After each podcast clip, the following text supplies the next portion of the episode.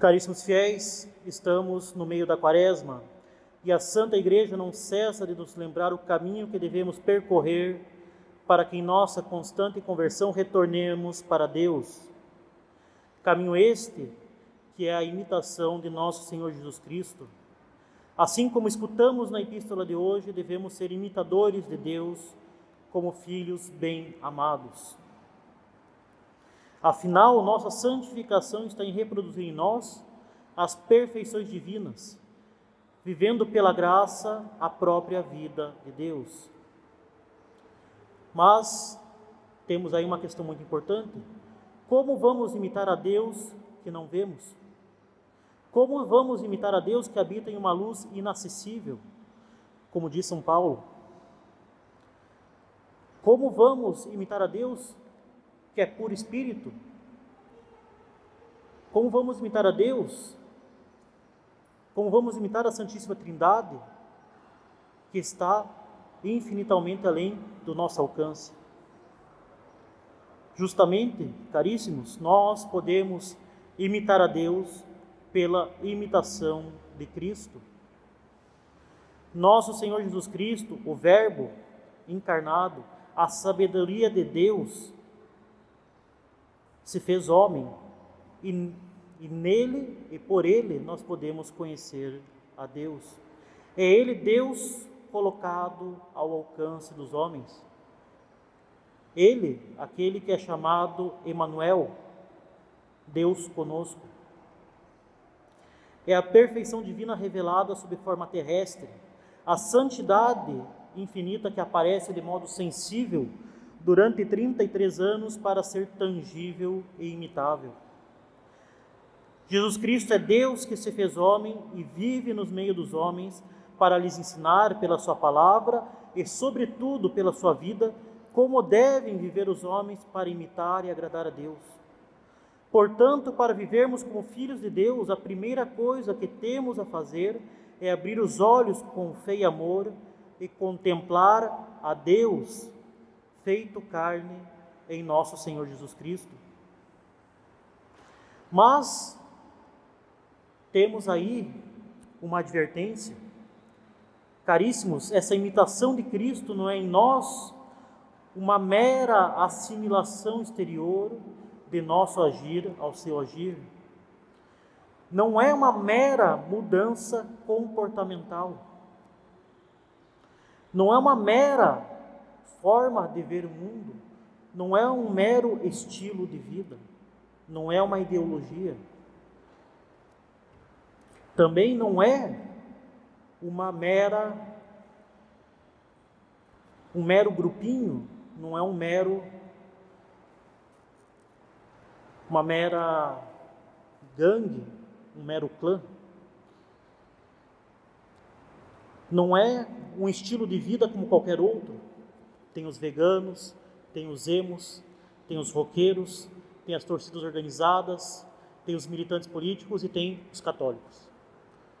De forma alguma, não podemos ver a prática da religião verdadeira, do meio que nós temos para salvar a nossa alma como um mero estilo de vida, como uma militância de Facebook,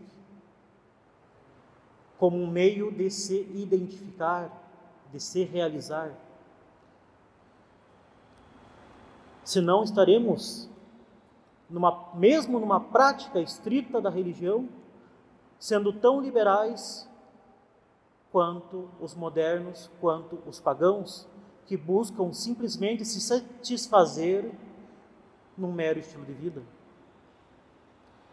Caríssimos, essa imitação de Cristo deve ser a expressão daquilo que nós somos nele pela graça, isto é, filhos de Deus. Por isso, de São Paulo, logo após exortar a sermos, sermos imitadores de Deus, como filhos muito amados. E em seguida, diz o apóstolo, progredi na caridade, seguindo o exemplo de Cristo que nos amou e por nós entregou a Deus como oferenda e sacrifício de agradável odor. É pela caridade, que é um amor de amizade que nos une a Deus, que nos dirigimos a Deus. É a caridade que nos é infundida pela graça, que nos faz filhos de Deus e cordeiros do céu com Cristo. É pela caridade que faremos atos bons, conformes à vontade de Deus, que nos dirigirão à salvação. Assim, caríssimos, sendo filhos de Deus pela graça, que Cristo nos ganhou pelo seu sacrifício redentor, tendo sido tirados das trevas do pecado, da escravidão do demônio, para a luz da vida divina, nós devemos viver por essa caridade, agindo como filhos de Deus. E por isso mesmo, faremos, seremos bons e faremos obras boas. Não pela imitação externa, que pode nos levar a orgulho e que nos levará inevitavelmente a falta de caridade. Mas seremos bons, justos e verdadeiros pela caridade que é infundida pela graça em nossa alma e que transborda por meio dos nossos atos. Vejam bem a diferença. Justamente, São Paulo diz: a letra mata, mas o espírito vivifica. Não que haja uma oposição entre a letra da lei e o espírito da graça de Deus. Mas justamente o espírito vivifica a letra. O espírito transborda e nos faz boa, nos faz fazer boas obras que nos permitem cumprir a letra da lei não há oposição. Mas justamente se não há a caridade em nós, o cumprimento da lei, as obras serão vazias. Estarão cheias de orgulho ao invés de caridade. E isso se vê muito bem que quando se busca cumprir de forma meramente exterior, como um estilo de vida, como uma ideologia, como um novo grupo, um novo clã, como um cruzadinho de Facebook. As obras de religião, quando se busca cumprir essas obras de forma meramente exterior, sem a caridade, cai-se facilmente na maledicência, na calúnia, na difamação. Cai-se facilmente no orgulho, querendo se julgar a tudo e a todos sem uma caridade. Busca comparar a si mesmo aos outros, julgando-se superior, ou na ilusão de que se está corrigindo o próximo.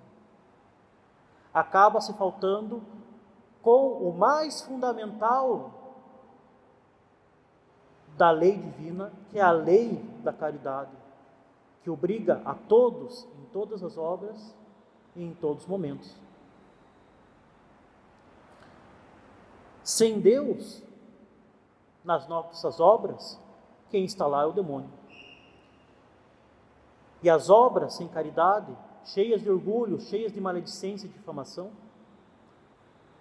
e calúnia, são justamente o primeiro sinal de que, na prática meramente exterior da religião, nós não estamos sendo guiados pelo Espírito Santo, mas pelo demônio. Então tenhamos sempre muito cuidado de não nos iludirmos pela prática exterior que nos enche de orgulho e não nos faz ser guiados pelo Espírito Santo de Deus, mas muitas vezes somos guiados pelo demônio sem nos darmos conta.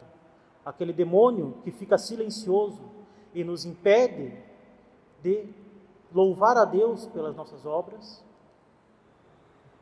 e, no, e se passa imperceptível por nós, o chamado demônio mudo. Por isso, caríssimos, São Paulo lança logo em seguida uma advertência de grande importância para aqueles que saíam de uma vida pagã e que ainda viviam numa sociedade com péssimos costumes, uma sociedade afastada de Deus. Advertências essas que são verdadeiramente válidas para os tempos atuais, de uma sociedade apóstata que abandonou a verdade evangélica e ainda por cima a combate. Devemos viver segundo a dignidade de filhos de Deus, e não há nada mais contrário a essa dignidade do que se fazer escravo da carne e do demônio pela luxúria e qualquer impureza, ou dos bens desse mundo, e por conseguinte do Senhor desse mundo, que é o demônio. Isto pela avareza, pelo apego desordenado dos bens materiais. Esses pecados, com efeito, vão frontalmente contra nossa filiação divina, porque o homem coloca um bem criado como seu fim último, coloca seu amor nesse mundo e não em Deus. O homem se coloca de novo nas trevas e se afasta da luz divina. Por isso mesmo, São Paulo chama de idólatras, pois recusam a filiação divina que receberam para adorar os prazeres e riquezas do mundo. Mas estejamos atentos, caríssimos, São Paulo nos exorta também a evitar tudo aquilo que conduz a esses pecados.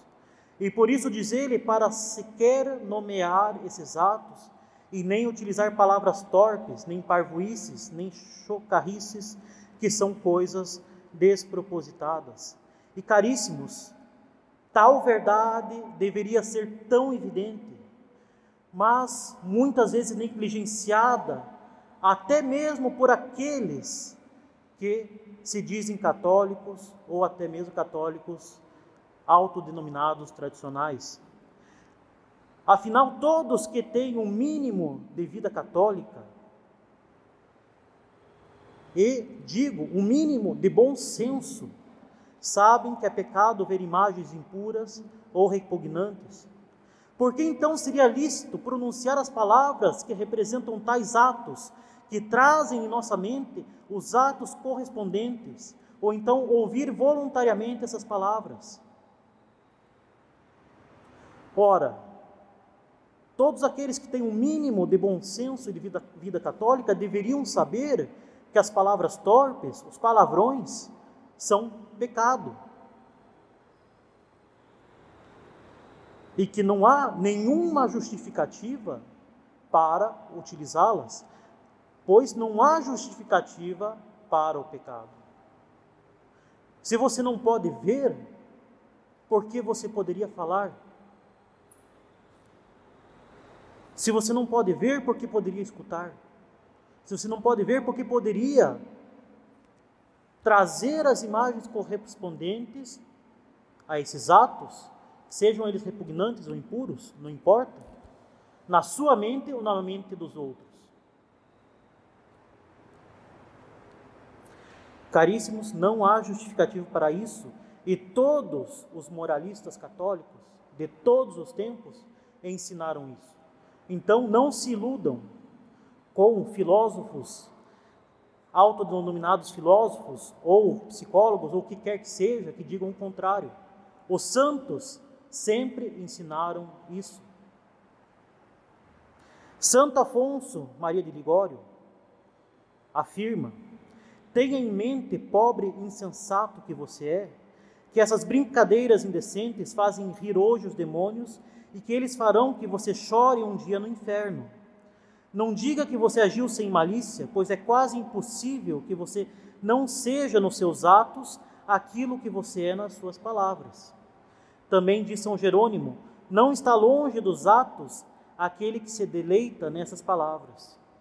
E São Bernardo de Claraval diz que terminamos por praticar aquilo que gostamos de ouvir ou que gostamos de falar, poderíamos acrescentar. Lembremos-nos da palavra de, do próprio Senhor. A boca fala daquilo que o coração está cheio. O que falamos ou é a expressão do nosso íntimo, ou vai formar o nosso íntimo.